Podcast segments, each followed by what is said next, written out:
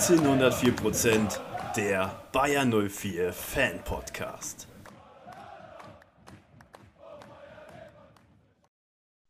Und damit ein ganz herzliches Hallo an alle Bayer 04 Fans und willkommen zur dritten Folge des Bayer 04 Fan Podcasts 1904% Wir sind am Anfang des Monats, die dritte Folge, das heißt, es steht die Monatszusammenfassung an. Im Monat Februar haben wir gedacht, es geht nicht schlimmer. Wir haben den Monat als Rabenschwarz bezeichnet. Und dass es doch schlimmer geht, hat unsere Werkself jetzt im Monat März gezeigt. Ein turbulenter März mit einigen Folgen, das werden wir in dieser Folge besprechen. Und damit begrüße ich auch erstmal Tom. Ja, Servus auch von mir an alle Bayern 04-Fans und Zuhörer unseres Podcasts. Natürlich auch an dich, lieber Max. Und ja, du hast schon angesprochen, der März ja, was soll man groß sagen? Es war nicht besser als im Februar. Wir haben zwar genauso viele Punkte und Siege geholt wie im Februar, aber das macht es nicht besser. Wir haben vorher gesagt, was haben wir gesagt, wie viele Punkte wir holen wollen? Ich glaube, sieben hatten wir angesprochen. Sieben muss man holen gegen Bielefeld, Hertha und Gladbach. Wie viel es am Ende wurden, wissen wir alle. Und da gehen wir jetzt gleich auch nochmal genauer drauf ein. Genau, wir haben gedacht, es sind nur drei Spiele dieses Mal, keine englischen Wochen. Das kann ja nur besser werden. Ja, und wie eben schon erwähnt, dass es doch schlechter geht, das haben uns unsere Jungs leider Gottes bewiesen. Ja, aber gehen wir das Ganze doch einmal chronologisch von vorne bis hinten durch. Hatten drei Spiele diesen Monat. Tom, starte doch mal mit dem ersten. Ja, das erste Spiel war tatsächlich auch der einzige Sieg im Monat März, war das 1-0 gegen Borussia Mönchengladbach, Torschütze Patrick Schick. Ähm, das Phänomen Bayer Leverkusen, ich weiß nicht, ob du es gelesen hast. Ich habe das letztens bei Kicker oder so gelesen oder bei Sky. Wir schießen nur Tore nach der 70. Minute. Wirklich, wir können vor der 70. Minute seit, seit Monaten kein Tor mehr schießen. Gegen Stuttgart, ja, aber sonst, glaube ich, ewig kein Tor mehr gemacht vor der 70. Minute. Also ganz, ganz schlimm. Also eigentlich muss man erst ab der 70. Minute einschalten, wenn man uns treffen sehen will. Und hier vor allem Patrick Schick, der den Ball dann mehr oder weniger mit Glück, glaube ich, über die Linie drückt. Ähm, ja. Da kann man mir nicht erzählen, dass er den so machen wollte. Wenn ja, Hut ab. Drei Punkte geholt. Wir waren die klar bessere Mannschaft. Und Gladbach haben wir noch stärker in die Krise geschossen. Ja, und zu dem Zeitpunkt dachte ich auch, dass das jetzt so eine kleine Befreiung ist, weil auch ein Spieler wie Tar zum Beispiel, der schon lange nicht mehr äh, richtig in Tritt kommt. Äh, der war da im Grunde der Spieler des Spiels für mich. Gerade die Balleroberung vom 1-0 war riesig. Ja, Sprichwort Befreiung, die wurde es dann eben doch nicht. Es ging dann schlecht weiter. Vorweg haben wir aber noch eine kleine Rubrik, die zu diesem Spiel passt. Ich habe mir überlegt, gab es nicht mal einen Spieler, der für Gladbach und Leverkusen gespielt hat? Ja, den gab es, zum Beispiel einen Kramer. Aber für unsere Rubrik Was macht eigentlich, habe ich mir dann wen anders einfallen lassen. Was macht eigentlich Josep Drimic? Ihr habt es gerade gehört, Josep Drimic, was macht der eigentlich mittlerweile? War einer der größten Transferflops unserer jüngeren Vereinsgeschichte. Ich wusste ehrlich gesagt nicht, was er momentan macht. Ich musste das auch erst nachlesen im Internet. Ähm, mittlerweile ist er in Kroatien angekommen. Nämlich bei Rijeka ist äh, dahin ausgeliehen von Norwich City aus der zweiten englischen Liga. Sprich, selbst in der zweiten englischen Liga konnte er sich nicht mehr behaupten, auch wenn das Niveau da natürlich schon äh, relativ hoch ist. Und auch Nationalspieler der Schweiz ist er nicht mehr. Sprich, spätestens nach uns ging dann sein Karriereweg doch ziemlich steil bergab. Interessant dabei ist, dass er, ähm, als er von uns nach Gladbach gewechselt ist, ja trotzdem noch mehr Ablöse gebracht hat, als wir für ihn vorher bezahlt haben. Ja, das lag daran, dass er damals immer noch so als Riesentalent galt. Er war ja damals auch noch relativ jung. Und äh, dass Gladbach sich damit selbst ins Bein geschossen hat, wissen wir alle nur zu gut. Danach wurde er an Hamburg ausgeliehen. Auch da konnte er überhaupt nicht überzeugen. Von da hat dann Norwich City nochmal angeklopft und gedacht, vielleicht kriegen wir den Jungen nochmal in die Bahn, weil der früher wirklich sehr gut aussah, ein gutes Talent war. Und wie eben schon erwähnt, auch da konnte er sich nicht durchsetzen, spielt jetzt in Rijeka. Mal sehen, wie es damit mit ihm dann weitergeht. Ja, Josip Drimic, also ich kann mich wirklich nur an die eine Saison erinnern, wo er für Nürnberg 17 Tore geschossen hat unfassbar guter Spieler in der Saison gewesen. Die Mannschaft ist trotzdem abgestiegen. Muss man sich erstmal denken, der Junge hat 17 Tore gemacht, es hat nicht gereicht. Normalerweise schießt einer mit 17 Toren dann die Mannschaft in die Europa League und da klappt es nicht mehr mit dem Nichtabstieg. Ja, wirklich bitter. Da hätte ich, habe ich mir damals echt viel von erhofft von dem Jungen. Ja, aber wahrscheinlich so ein klassischer Spieler für, äh, für kleine Teams ist er wirklich gut und schießt seine Tore und äh, wenn es dann ein bisschen höher geht, dann ähm, ja, scheitert er irgendwie. Ist er ja nicht der Erste. Ja, Tom, würden wir die Kategorie abschließen und gehen in der Monatszusammenfassung ein Spiel weiter. Ja, das Spiel gegen Arminia Bielefeld. Ich traue mich gar nicht drüber zu reden. Ich, ich will es auch eigentlich gar nicht, ich würde es am liebsten auslassen. Aber wir müssen alles aufarbeiten. Und da fangen wir mal mit der ersten Halbzeit an. Leverkusen dominiert das Spiel und Bielefeld kommt mit dem ersten Torschuss zum 1 zu 0 Ritsu Doan. Und ich hatte es noch, ich glaube, ich habe es sogar in meiner Story angekündigt. Wir, wir versuchen das 1 zu 1 zu schießen. Und es ist wie jedes Mal aufs Neue, wir kriegen das zweite. Und genau so ist es kurz nach der Pause passiert. Okugawa im Konter äh, was Diaby und Wendell da in der Verteidigung machen, das, das frage ich mich jetzt mal nicht. Das habe ich mich nach dem Bielefeld-Spiel genug gefragt. Jedenfalls Okugawa ganz abgeklärt zwischen Diaby und Grill hindurch zum 2 zu 0. Wir kommen da noch ran durch ein Tor von Schick. Bringt uns im Nachhinein nichts mehr, vielleicht für die Torstatistik am Ende der Saison, aber sonst eher ein Schönheitsfehler für den Bielefelder Sieg. Ja, das Spiel hat so richtig zu unserer Situation im Moment gepasst. Ich meine, vor dem 1-0 hatten wir eine Riesenchance durch Amiri, der den Ball da knapp übers Bielefelder, Bielefelder Gehäuse setzte. Und direkt im Gegenzug haben wir ja dieses äh, 0 zu 1 dann kassiert, wo Wendell auch eben schlecht aussah, wie du auch gesagt hast. Naja, und dann haben wir eben momentan auch nicht den Spieler im Kader, oder zumindest sind die alle nicht in der Moral, moralischen Verfassung, um so ein Spiel dann mal umzubiegen. Und gerade gegen äh, so eine Mannschaft wie Bielefeld, die dann im Abstiegskampf ist und wirklich äh, Blut leckt nach so einem 1-0-Führungstreffer gegen eine Mannschaft aus der oberen Tabellenhälfte, ist das natürlich sehr schwer. Und wenn dann noch so ein richtig starker Stefan Ortega im Tor steht, der da wirklich auch alle Torschüsse, die wir mal hatten, ähm, ähm, abwehrt, wie zum Beispiel dieser Schuss von Gray, kann ich mich erinnern, das war eine Monsterparade von Ortega. Ja, dann wird es eben doppelt schwer. Einziger, der hervorzuheben ist in diesem Spiel, vielleicht Lennart Grill, unser Ersatzkeeper für Lukas Radetzky, der auch hier uns noch vor einem höheren Rückstand oder einer höheren Niederlage bewahrt hat. Ja, das gleiche kann man auch vom nächsten Spiel sagen. Da haben wir 3-0 gegen die Hertha verloren. Also wenn ich mir das schon durchlese, kriege ich schon Angstanfälle wirklich. Also mit der Rückrundtabelle wären wir echt äh, fast ein Abstiegskandidat. Ja. Ähm, das tut schon weh zu sagen allein. Aber ja. die Hertha hat wirklich ein super, super Spiel gemacht. Und auch da hat uns Lennart Grill als einziger davor bewahrt, dass wir hier nicht untergehen mit 5-6-0. Also Lennart Grill ein super Spiel gemacht. Hast du noch irgendwas zum Hertha-Spiel sonst?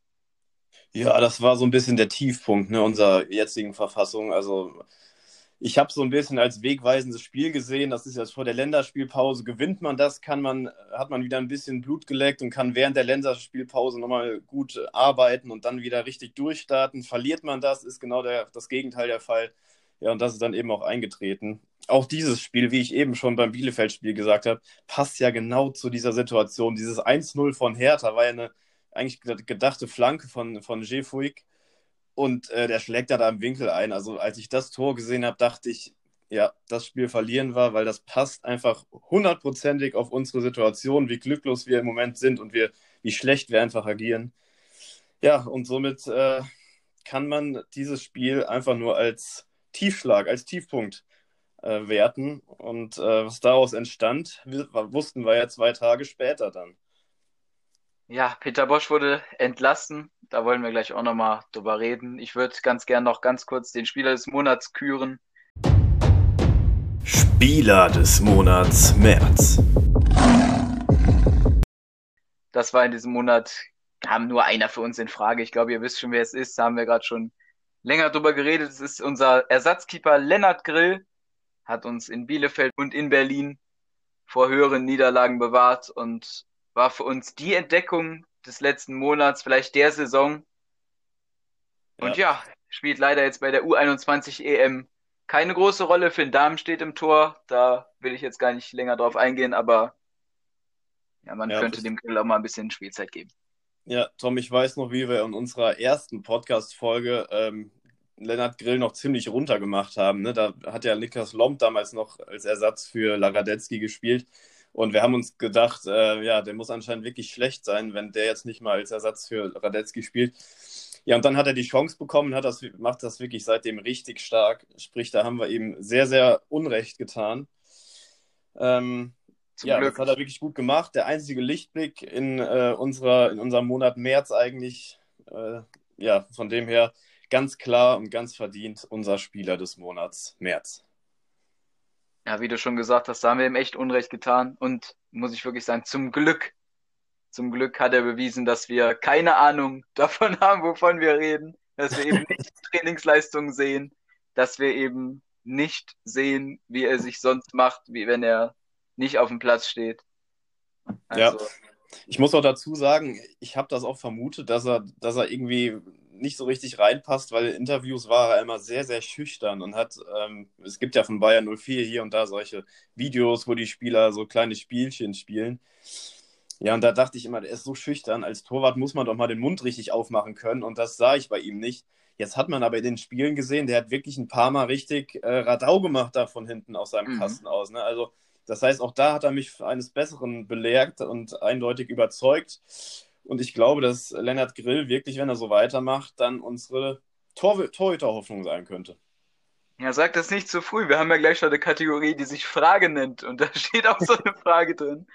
Äh, die wollte ich jetzt ungern streichen. Deshalb würde ich mal das Thema ganz, ganz schnell wechseln und zu Hannes Wolf kommen. Zu unserem neuen Trainer, unserem neuen Trainer-Duo mit Peter Hermann. Ja. Was meinst du denn dazu? Ja, ich war, als ich das las, sehr, sehr überrascht, weil ich dachte mir erstmal, wenn Peter Bosch rausgeschmissen wird, dann direkt nach dem Berlin-Spiel, dass man dann zwei Tage später das Ganze erst verkündet, hat mich dann überrascht, weil ich dachte, vielleicht geht man dann äh, noch bis zum Schalke-Spiel mit ihm und wenn das dann auch verloren wird, dann ist endgültig Schluss. Ähm, weil man muss auch ganz klar sagen, wenn man das Schalke-Spiel verliert, dann sind alle Hoffnungen verloren, so ungefähr. Ja, und dann wurde eben Hannes Wolf vorgestellt. Den hatte ich überhaupt nicht auf der Liste, also überhaupt nicht auf dem Radar ähm, weil der ja auch jetzt, ich meine, im DFB verwickelt war. U18 hat er, glaube ich, trainiert und äh, ziemlich von der Öffentlichkeit abgeschottet. Also da kriegt man im Grunde nichts von mit, wenn man jetzt nicht direkt ähm, auf die U18 vom DFB schaut. Ich habe das nie getan und von dem her auch lange nichts von ihm gehört.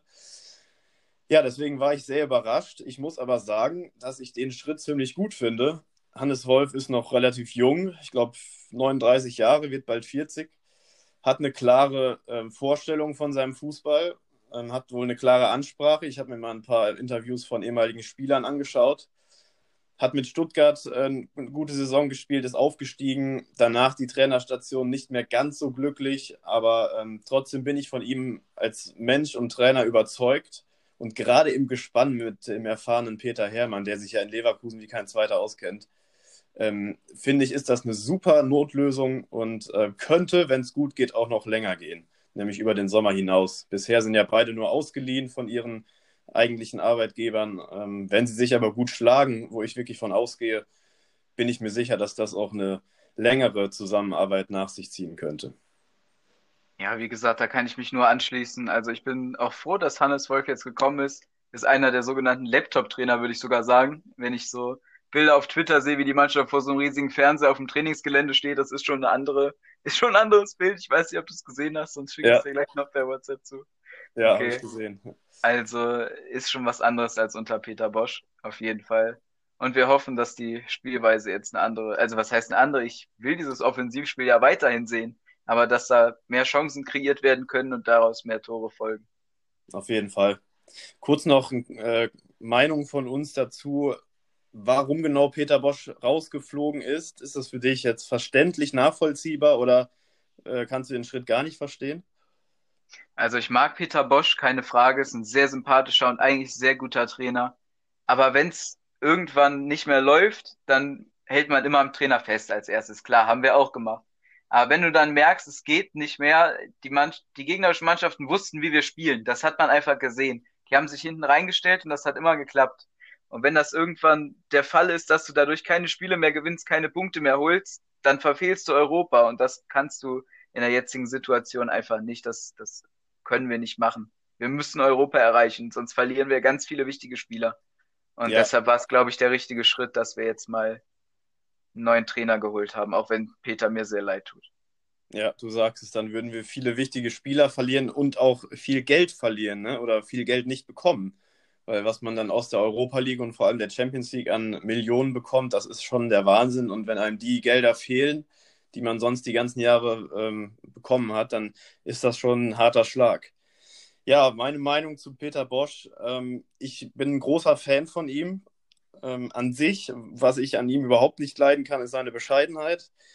Ähm, Thema Pressekonferenzen. Im Grunde hat er, hätte man jede Pressekonferenz ähm, von ihm vor jedes Spiel setzen können, weil er immer dasselbe gesagt hat. Ähm, immer, wir müssen, wir müssen gewinnen, wir wollen immer gewinnen. Das ist ein guter Gegner. Ne? Man hätte gegen einen Sechsligisten spielen können, hätte er gesagt, das ist ein guter Gegner, haben wir Respekt vor. Und man hätte auch gegen Real spielen können, hätte er genau dasselbe gesagt. Also das ging mir irgendwann auf den Geist. Aber das ist ja auch nicht das, was zählt. Was zählt, ist ja, dass ein Trainer ähm, mit der Mannschaft erfolgreich ist. Und das war eben nicht mehr so. Und was mich gestört hat, was mich dann auch dazu gebracht hat zu sagen, jetzt ist wirklich Schluss, ist, dass er aus seinen Fehlern irgendwie gar nicht gelernt hat. Also er hat ja seit 2020, wo es so gut, gut lief, immer dieselbe Elf eigentlich aufgestellt. Ja. Ich will jetzt keine direkten Namen nennen, aber ähm, wenn man in so einer schlechten Phase ist und dann das Personal, was ständig immer wieder dieselben Fehler und dieselben Fehlpässe spielt, dann nicht mal austauscht und auch beim am System kaum was ändert, dann finde ich, ist das ein Zeichen, dass man aus seinen Fehlern nicht lernt und stur sein, sein System durchsetzen will. Und das klappt nun mal nicht. Wenn es schlecht läuft, dann muss man eben sich auch mal Fehler eingestehen und was verändern. Das hat er nicht gemacht. Und von dem her war der Rausruf für mich jetzt zu dem Zeitpunkt völlig nachvollziehbar. Ja, kann ich nur zustimmen. Also für mich war der Knackpunkt auf jeden Fall das 3-0 gegen Hertha, wo wir uns wirklich, wirklich, fand ich, sogar blamiert haben. Also wir waren besser, klar, aber Hertha mit so einer Eiseskälte die Tore gemacht und genau das fehlt uns. Genau das fehlt uns. Wir hatten ungefähr die gleichen Abschlusssituationen und wenn du die dann nutzt, dann steht es auch mal 3-3 und dann verlierst du so ein Spiel halt nicht. Ja. Und das fehlt uns halt eben gerade. Und genau das war ja auch der Grund, warum er jetzt rausgeschmissen wurde. Ich habe die Pressekonferenz von Rolfus und Völler gesehen, die ja beide auch sagten, man ist immer wieder in dieselben Muster verfallen, die, also dieselben Negativmuster, die zu Gegentoren führten. Und das wurde nicht verbessert. Und vor allem im Spiel gegen Hertha hat man es nochmal deutlich gesehen und dann musste man eben die Reißleine ziehen. Ja, so viel zu Peter Bosch und Hannes Wolf, unserem neuen Trainer. Nochmal ganz kurz, schade, dass natürlich auch die ganze äh, Mannschaft um Peter Bosch dann gehen musste. Ob es jetzt ja. Rob Maas war oder Henry Grützen. Auch äh, alles wirklich super Typen. Ähm, haben wir auch im Werkself Podcast zum Beispiel gehört. Da erfährt man ja immer viel über die beiden 04-Akteure. Also das tut einem wirklich leid, aber fußballerisch war es einfach nicht mehr vertretbar. Ja, also Tom, gehen wir eine Kategorie weiter. Trainerfrage haben wir jetzt abgeschlossen. Viel mehr müssen wir da nicht zu sagen. Könnte man natürlich stundenlang drüber reden, aber ich denke, das Wichtigste haben wir jetzt zusammengefasst. Ja, dann würde ich auch zur nächsten Kategorie äh, kommen. Und das sind diesmal die Fragen. Ich habe euch in meiner Story einen Fragensticker hinterlassen, in den ihr alles schreiben konntet, was ihr wolltet, und wir werden es beantworten. Manche Fragen habe ich ein bisschen umformuliert, weil, äh, ja, Grammatik und so. Aber ja, hört sich einfach, manche Fragen hören sich jetzt einfach, glaube ich, besser an. Jedenfalls, äh, vieles habe ich auch zusammengepackt. Da kam 25 Mal die Frage mit Peter Bosch, Hannes Wolf, klar, habe ich dann in eine Frage gepackt. Und ja, ich denke mal, ich habe das alles gut unter den Hut gebracht und euch gefallen dann die Fragen, die daraus geworden sind. Ja, vom schlimmsten Saisonspiel würde ich mal das Hertha-Spiel nennen, zum schönsten. Die Frage ist, was war euer bestes Saisonspiel? Für euch das beste Saisonspiel? Boah, Tom, da würde ich erstmal die Frage an dich weitergeben. Da muss ich nämlich ein bisschen grübeln. Denn die guten Spiele liegen, liegen weit zurück, muss man ganz ehrlich sagen. Und gerade in der Corona-Zeit ohne Fans sind die Spiele nicht dieselben. Und von dem her muss ich da erstmal lang überlegen, bis ich da das schönste Spiel mir rauspicken kann in dieser Saison. Also erstmal, vielleicht hast du spontan eine Idee dafür. Also mir fallen da spontan drei ein. Erstmal das 2-1 gegen Dortmund, wo wir wirklich bei weitem die bessere Mannschaft waren, verdient 2-1 gewonnen haben, Dortmund nur 15 Minuten lang überlegen war und wir wirklich unfassbar, wirklich unfassbar verdient gewonnen haben, das muss ich noch betonen, weil immer so früh gestört, früh Druck gemacht, das war das Bayer Leverkusen, was mir richtig gefallen hat zu diesem Spiel. Dann würde ich noch anschließen das äh, 4-0 gegen Köln. Klar, Derby-Sieg ist immer geil. Und ich glaube, das war das letzte Spiel der Saison, wo wir wirklich souverän gewonnen haben. Und dann von der ähm, von den Toren her würde ich noch das Spiel gegen Gladbach, das 4 zu 3, würde ich noch. Ich glaube, das war das beste Saisonspiel für den neutralen Zuschauer, das 4 zu 3 gegen Gladbach. Ja, nachdem ich jetzt ein bisschen überlegt habe, hätte ich auch das 4-3 gegen Gladbach genommen. Ich habe noch überlegt, am, am Bayern-Spiel, was wir verloren haben in der Hinrunde, was aber trotzdem ein super Spiel war, zumindest bis kurz vor Schluss. ja, aber das Gladbach-Spiel war wirklich äh, vor den neutralen Zuschauern unheimlich spannend und auch für uns Leverkusener dann am Ende natürlich unfassbar, weil da Emotionen aufkommen, wenn man dann in letzter Sekunde da das Führungstor im Grunde macht. Also das war wirklich ein richtig geiles Spiel. Ja. Gut, die nächste Frage ist, wie alt sind wir eigentlich? Ja, das ist schnell zu beantworten. Ähm, ich bin 19 Jahre alt. Ich bin noch 16 Jahre alt. Wir nehmen das hier alles am 28.03. auf. Ich werde am 31.03.17. Das heißt, wenn ihr euch das anhört am 1.04. oder später, bin ich schon 17 Jahre alt. Ja, kann Grill in ein paar Jahren Radetzky ersetzen?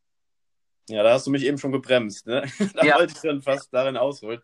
Ja, also ich habe es ja eben schon gesagt, für mich auf jeden Fall. Ähm, so wie er jetzt für uns gehalten hat, hat er schon unglaubliche Ruhe ausgestrahlt, hat den Mund aufgemacht. Und ähm, ja, wie gesagt, von dem her glaube ich auf jeden Fall, dass er ähm, irgendwann Lukas Radetzky ersetzen könnte. Was ich so ein bisschen als ähm, Manko sehe, ist, dass Radetzky jetzt auch nicht steinalt ist. Und ähm, von dem her ist es natürlich möglich, dass jetzt auch andere Vereine ein Auge auf Lennart Grill werfen, äh, nach den guten Leistungen weil ich meine, Radetzky wird wahrscheinlich noch mindestens zwei Saisons spielen. Bis dahin ist Grill schon 24 oder 25. Und ähm, ob er noch so lange wartet, bis er dann Stamm bei uns spielt, ist natürlich die Frage. Aber um auf die Frage ganz allgemein zu antworten, vom äh, Können her glaube ich auf jeden Fall, dass er Lukas Radetzky früher oder später als Stammtorhüter unterm Bayerkreuz ähm, vertreten könnte. Oder Nachfolger werden könnte. Also ich denke mal, Grill wird alles geben im Training, um das auch schon in dieser oder der nächsten Saison zu können. Und ich denke mal, dass, also könnte ich Grill sogar zutrauen, dass er unser Pokaltorhüter wird. Haben ja viele größere Mannschaften, dass sie einen Torhüter im Pokal spielen lassen, anderen in der Liga. Warum nicht? Warum nicht dem Grill mal Spielpraxis geben, wenn Radetzky fit ist? Also, ich sehe da kein großes Problem, dass der Grill nicht spielen könnte. Ich, äh, ja, würde ihn dann flexibel einfach einsetzen, wenn Radetzky mal eine Pause braucht in den englischen Wochen, die wir hoffentlich haben nächstes Jahr. Ja, so sieht's aus. Ja, apropos Radetzky und Grill, welche Bayern 04 Spieler haben wir schon getroffen? Also bei mir ist die Liste da ziemlich klein, muss ich sagen. Ich war auch noch nie beim äh, Bayern 04 Training weil das einfach zeitlich nie gepasst hat und ich nicht äh, nur zehn Minuten bis zur Bayer Arena fahre. Ich habe dann einen kleinen längeren Weg hin. Ähm, von dem her habe ich einmal in einem Restaurant Stefan Kiesling von weitem gesehen. Aber da hört es auch schon wieder auf. Also richtig getroffen ähm, habe ich tatsächlich noch keinen. Will ich natürlich äh, in der Zukunft gerne auch schon bald ändern. Ja, hoffen wir, dass das bald wieder geht, ne? Also Training bei Bayern 04 ist wirklich geil. Die Spieler nehmen sich alle Zeit für dich. Du kannst wirklich nach einem Autogramm fragen, du kannst nach der Liebesbeziehung der Spieler fragen. Das ist wirklich, du kannst, äh, ich glaube, du kannst sie alles fragen. Die sind da offen. Ob die dir das beantworten, ist eine andere Sache, aber die sind da sehr offen und sehr nett. Alle immer sehr nett gewesen. Kann ich keinen rausheben in den letzten Jahren, der nicht nett zu mir war als Fan. Ich habe jetzt Bilder von mir hier hängen mit Kevin Volland, Joel Puyanpalo, Stefan Kiesling und Julian Brandt. Die vier äh, waren so immer meine Lieblinge in den letzten Jahren und deshalb habe ich die an meine Wand gehangen. Von daher kann ich, glaube ich, bei welche beiden vier Spieler kann ich alle außer die Neuzugänge nennen. Und da habe ich auch noch eine Geschichte zu. Ich habe mal die ganze Bayern 04 Mannschaft, wir sind aus Mallorca aus dem Urlaub gekommen und da habe ich die ganze Bayern 04 Mannschaft am Gate getroffen. Und äh, ja, das war schon ein geiles Gefühl als kleines Kind dann, die ganze Bayern 04-Mannschaft vor sich zu haben. Auf einmal schrie einer, guck mal, Papa, da ist Stefan Kiesling. Ich habe ihn für verrückt erklärt, war er nicht. Das war aber wirklich Stefan Kiesling. Also es war ein geiler Moment und das, das werde ich auch nie vergessen. Das sind natürlich coole Zufälle, wenn einem äh, sowas ganz äh, spontan in die Hände fällt.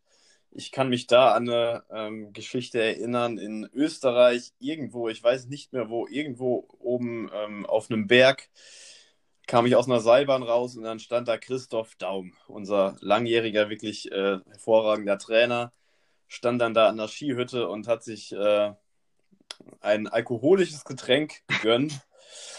ja, und da habe ich mit ihm auch noch ein Bild gemacht.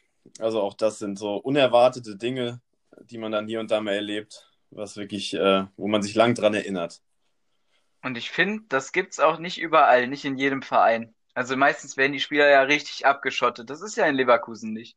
Auch so ein Stefan Kiesling, ich habe schon einige Leute gehört, die dann gesagt haben, ich habe Stefan Kiesling beim Einkaufen getroffen oder wie du gesagt hast, im Restaurant gesehen. Es geht nicht jeder Spieler einfach so in der Stadt rum. Das muss man sich mal denken. Ich ja, finde, wenn du, das ist ja wie als wärst du YouTuber. Du, du wirst ja überall erkannt. Wenn irgendwer ein bisschen Ahnung von Fußball hat, erkennt er ja einen Stefan Kiesling.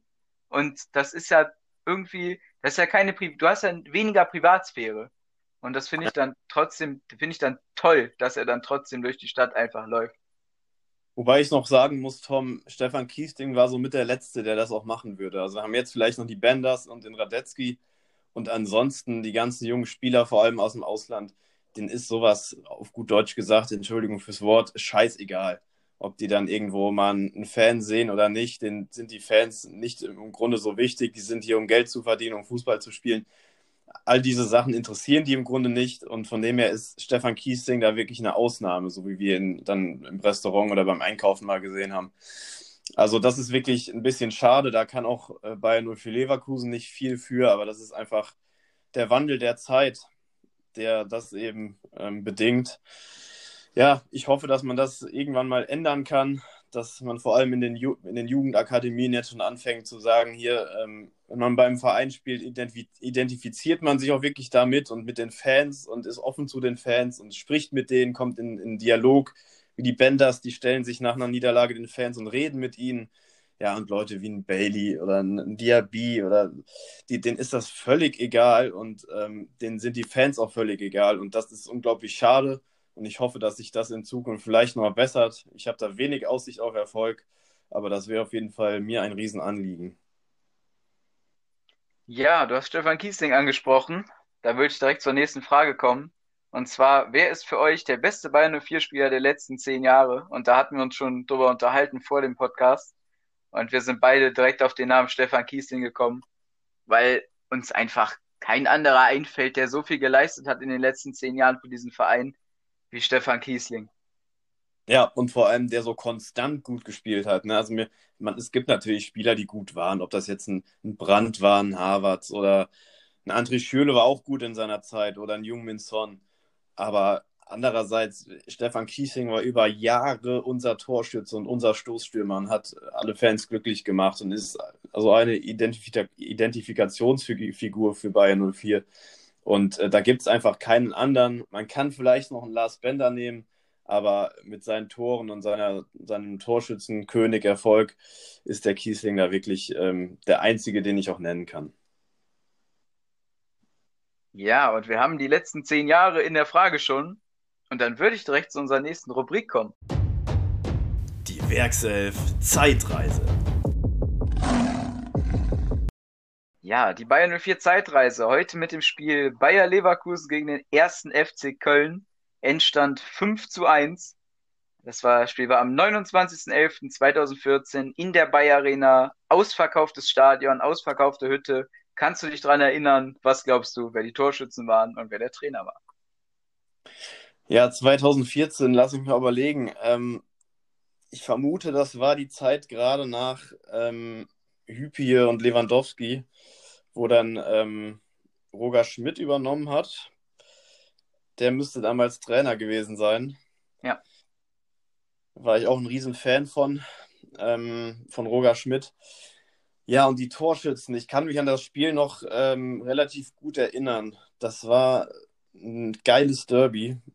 Aber wer waren die Torschützen? Ich glaube, dass. Oh, wer war denn damals bei uns? Also ich glaube, das war die Zeit, wo auch der Josef Drimmitsch bei uns war, den wir da eben in der Kategorie schon hatten. Ähm, und ich meine mich zu erinnern, dass das somit das einzige Spiel war, wo er was für uns wirklich geleistet hat, um das mal ganz, äh, ganz hart zu sagen. Also an das Spiel kann ich mich erinnern, dass er da, glaube ich, sogar einen Doppelpack gemacht hat, Josef Drimmitsch. Ansonsten wird es bei den Torschützen wirklich schwer. Also ein Kiesling hat damals natürlich auch noch bei uns gespielt, aber hat er in dem Spiel getroffen? Also ich kann dir mal einen Tipp geben, es war ein Freistoß dabei.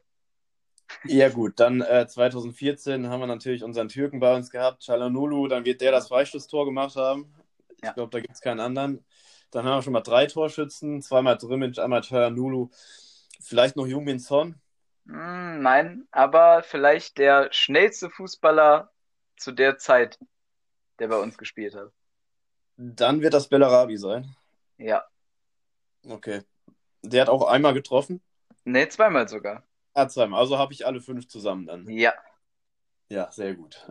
Also geiles Spiel auf jeden Fall. 5-1. Die Kölner weggefegt im Derby.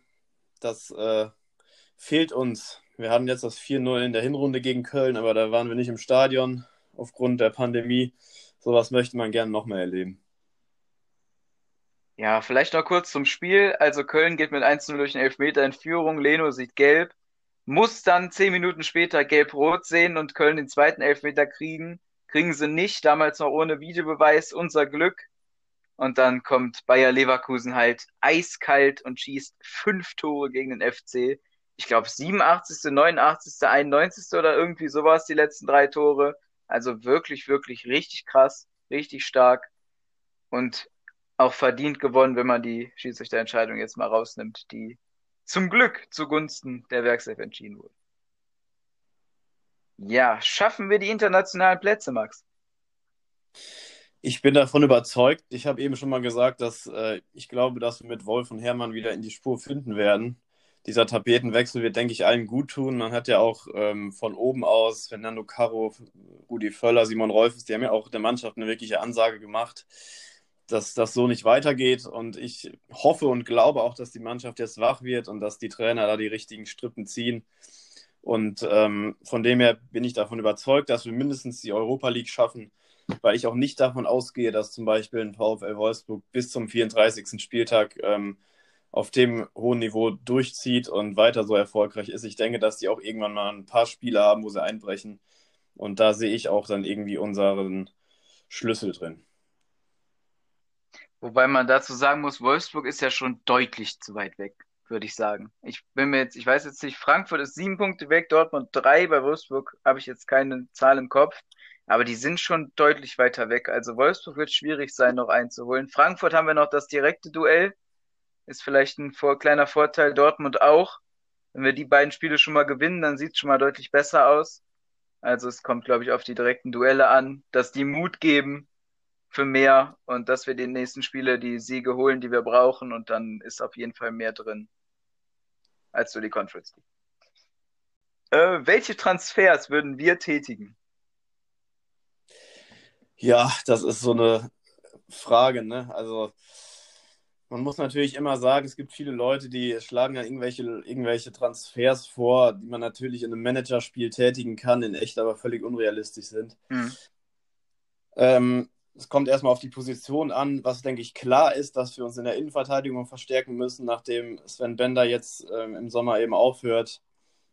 Was denke ich noch eine Position ist, die verstärkt werden muss, ist oder wo es umgekrempelt werden muss, ist die Linksverteidigerposition.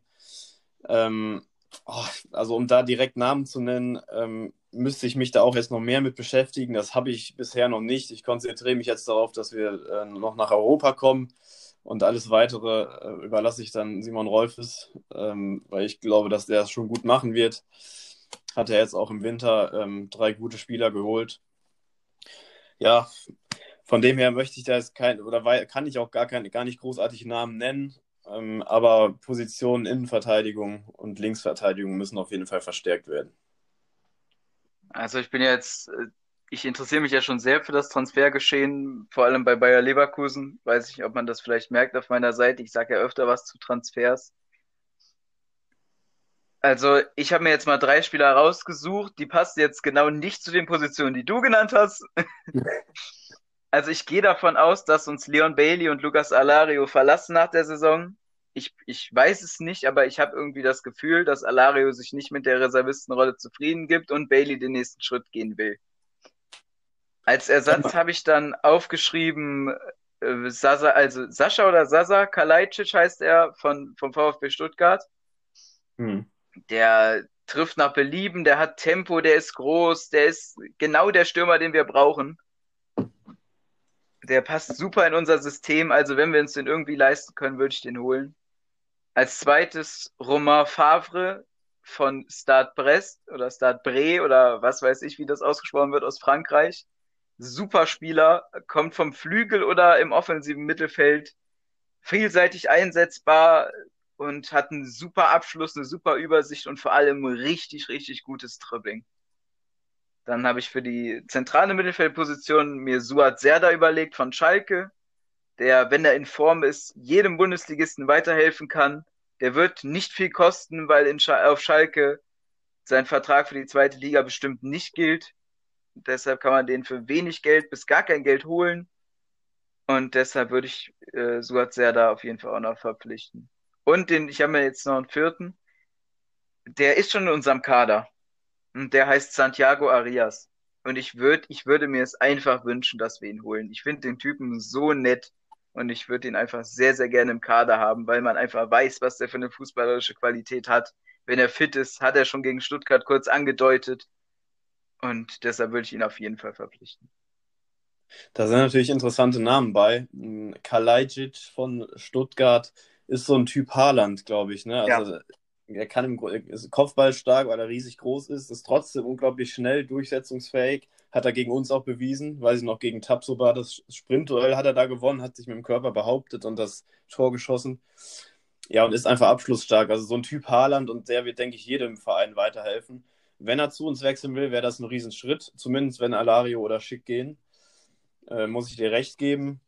Ansonsten Suat sehr, dann würde natürlich ähm, sportlich und finanziell sehr Sinn machen. Allerdings müssten wir dann natürlich auch äh, noch ausdünnen im Mittelfeld. Ne? Also ja. wir haben ja einen Überlauf an, an, an Achtern oder Sechsern.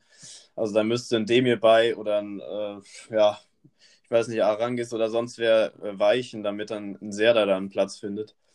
Deswegen bin ich mir da nicht sicher, aber auf jeden Fall interessante Namen dabei. So, jetzt kommt eine Frage, ich glaube, an mich. Wie bist du auf die Idee mit der Seite gekommen? Äh, das ist eigentlich eine gute Frage. Also ich hatte ja vorher schon mal kurz eine bei 04 Memes. Und als die dann gehackt wurde, hatte ich, war ich echt traurig. war mein Leben gefühlt vorbei. Aber dann habe ich zwei Monate später gedacht, komm, du liebst diesen Verein so sehr, du willst ihn irgendwie unterstützen, du willst den Fans irgendwas, den anderen Fans irgendwas geben, du willst Gemeinschaft schaffen und das versuche ich immer im Livestream auch so ein bisschen zu zeigen, dass jeder miteinander reden kann über das Spiel, dass so einen kleinen Austausch, den man sonst vom Stadion hält, dass man den dann im Livestream hält und ich hoffe, das macht den Leuten Spaß.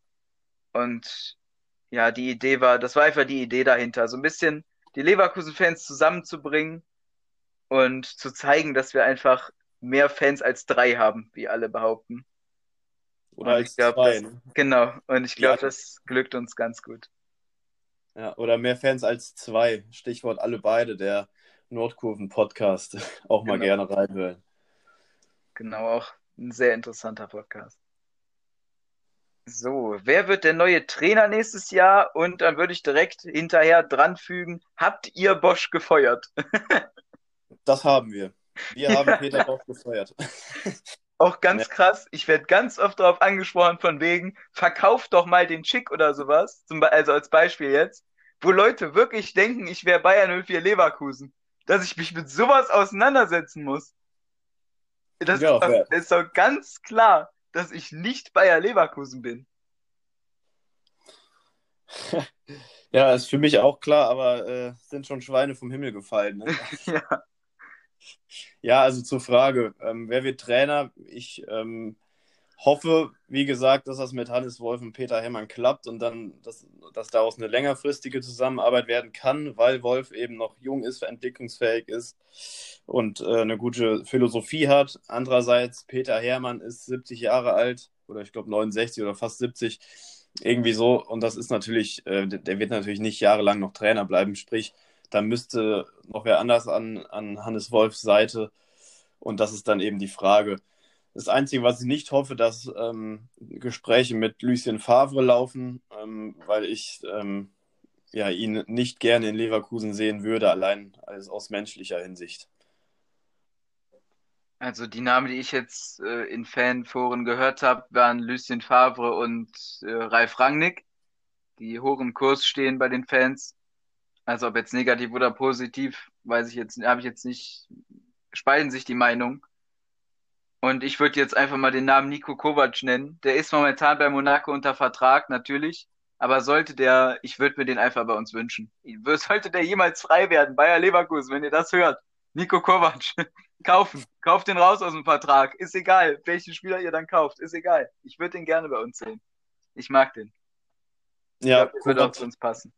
Ja, Kovac ist so ein Typ, der passt nicht zu dem äh, ganz großen Club, haben wir ja in, in München gesehen.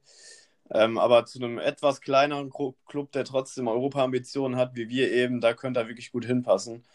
Ähm, Gebe ich dir recht. Thema Ralf Rangnick, ja, guter Trainer, hat schon wirklich, ähm, oder er hat ein gewisses Standing sich verdient durch seine Arbeit in Hoffenheim und Leipzig zum Beispiel. Aber ähm, ich glaube, dass das passiert, müsste erstmal ein Rudi Völler seinen Hut nehmen, weil ich glaube, dass vor allem die beiden sich äh, mit ihrem Dickkopf nicht vertragen würden. Ich also Ralf Rangnick ist ja ein Trainer, der möchte auch ansonsten im Verein dann viel Mitspracherecht haben. Und das hätte er in Leverkusen dann nicht unbedingt. Und ich glaube, das würde äh, Tote geben, wenn dann ein Rudi Völler und ein Ralf Rangnick ähm, zusammenarbeiten würden. Ich glaube, das, das passt nicht. Dann haben wir noch die letzte Frage. Wenn wir einen Spieler unter 20 verpflichten könnten, wer wäre es? Ich glaube, da ist einfach gemeint, egal wie viel Geld wir haben, wen wir da holen würden. Boah. Also ich weiß nicht, wie, wie alt ist der Kalajdzic, den du eben gesagt hast? Ist, er ist auch noch jung, ne? Ist der unter 20? Das weiß ich jetzt nicht.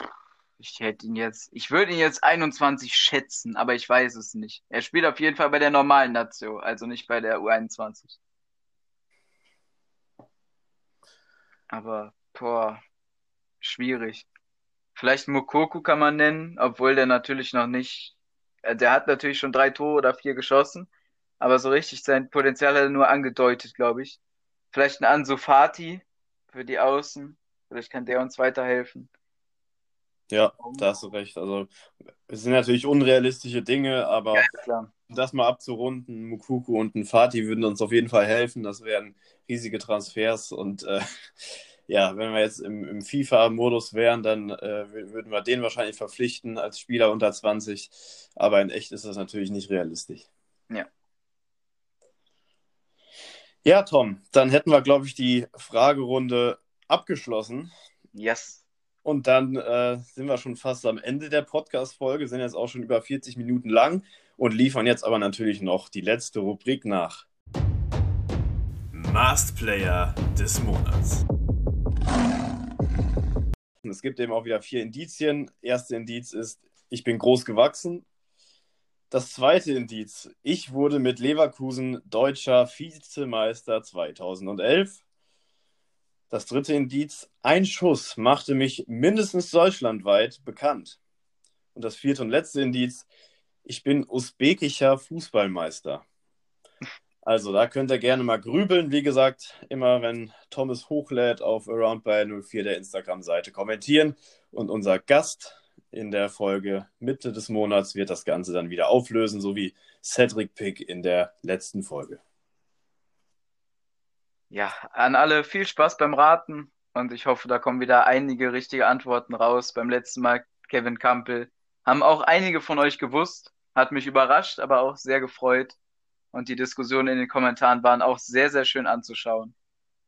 Und ja, dann würde ich auch sagen, wir sind am Ende der Folge angelangt, Max und wünsche dir jetzt, weil ich ja weiß, dass du auch jetzt Formel 1 gleich guckst, viel Spaß bei der Formel 1.